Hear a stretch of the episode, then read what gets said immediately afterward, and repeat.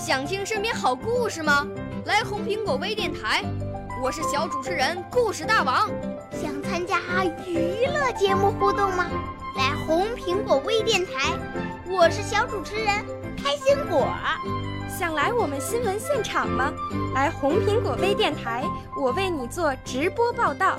想有个机会脱口秀吗？来红苹果微电台，我带你在精彩栏目中互动开讲。我们的语言魅力在这里提升，我们的儿时梦想从这里起航。大家一起喜羊羊。少年儿童主持人，红苹果微电台现在开始广播。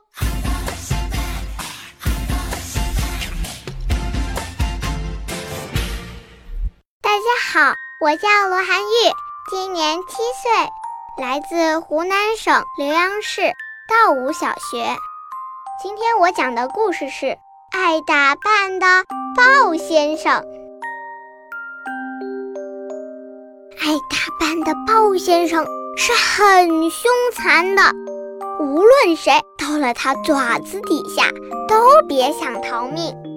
今天，豹先生把身上的毛梳理的溜光，穿上漂亮的外套，还打上一个黑色的领结。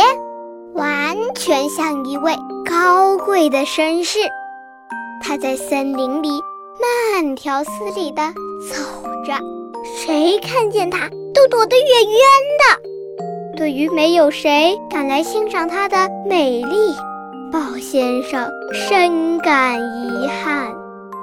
糟糕的是，有一只小兔子正在和松鼠聊天儿，他们聊得出神了。以至于当豹先生用爪子搭在小兔子的肩膀上时，小兔子还推了一下豹先生的爪子，说：“别开玩笑。”当他回头看见了豹先生，他当然明白，这不可能是一场玩笑了。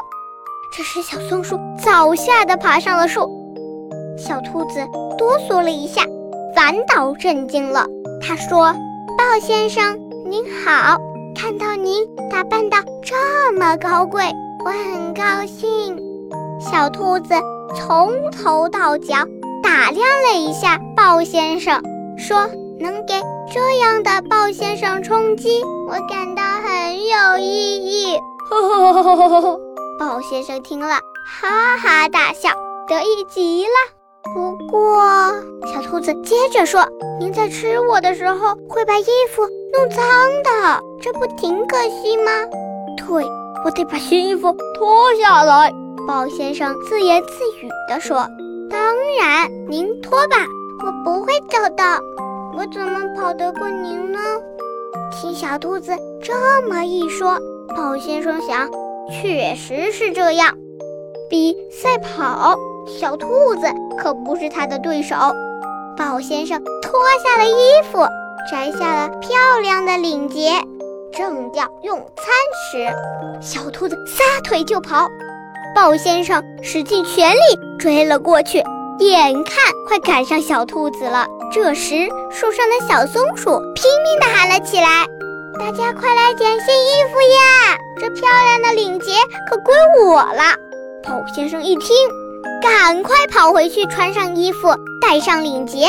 他准备再去追赶小兔子。小兔子早就没影了。